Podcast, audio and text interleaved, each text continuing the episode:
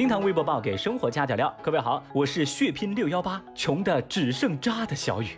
话说这两天微信上线了一个新功能，叫拍一拍。就说啊，你在微信上双击好友头像的时候呢，这个头像会抖一抖，还会出现一个你拍了拍谁这样一个提醒。很多朋友玩的是不亦乐乎。哎，我也试了一下，这功能确实有点意思。哎呀，我终于能像明星一样喊出这句话。哎，别拍啊，别拍了。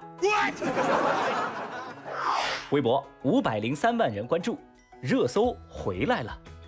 在被要求暂停更新一周之后，十七号下午三点，微博热搜回归更新。与此同时，词条“热搜回来了”也顺势登上了热搜榜，成为微博网友们热议的话题。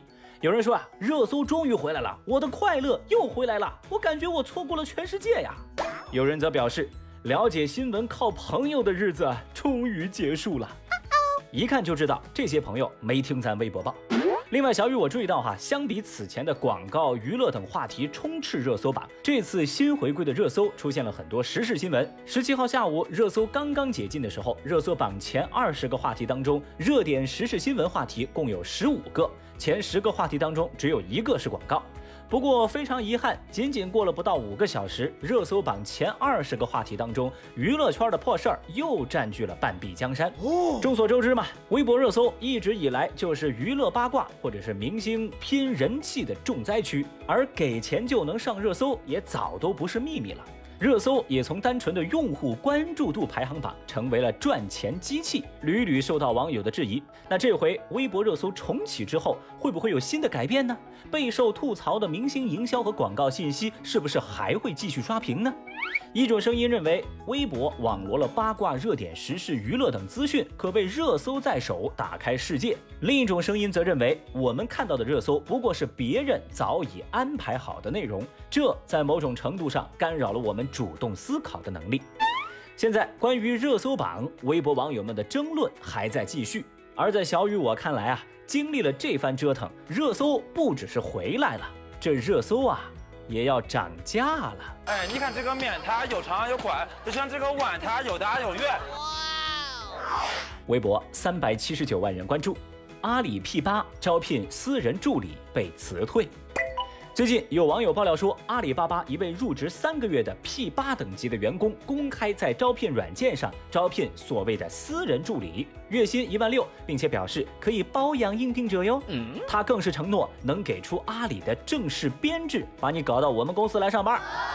相关爆料和聊天记录在微博上并没有引起太大的关注。不过阿里方面反应迅速，十七号晚间，当事人的领导发文说，经过阿里廉政部门的调查，确认网传聊天记录属实，说公司员工宣晨以阿里巴巴员工的身份在网站上发布虚假的招聘信息，对求职者进行欺骗和骚扰，并用公司岗位作为诱饵来达成私人不正当的目的。公司决定对此人做出辞退的处分。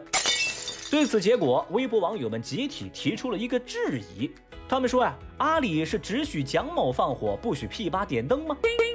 呃，其实吧，大家的这种不满呢，小雨我十分的理解。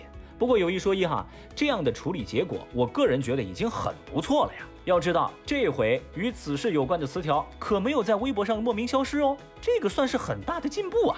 上回是 P 十二上了热搜，热搜没了。这一次是 P 八上了热搜，P 八没了，所以说高下立判嘛。你在无中生有，暗度陈仓，凭空想象，凭空捏造，无言无语，无可。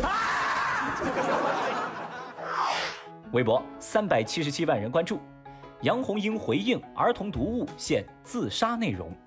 最近有读者质疑。装在口袋里的爸爸、淘气包、马小跳系列之天真妈妈等儿童读物当中出现自杀桥段的详细描写，这不适合给小学生推荐阅读吧？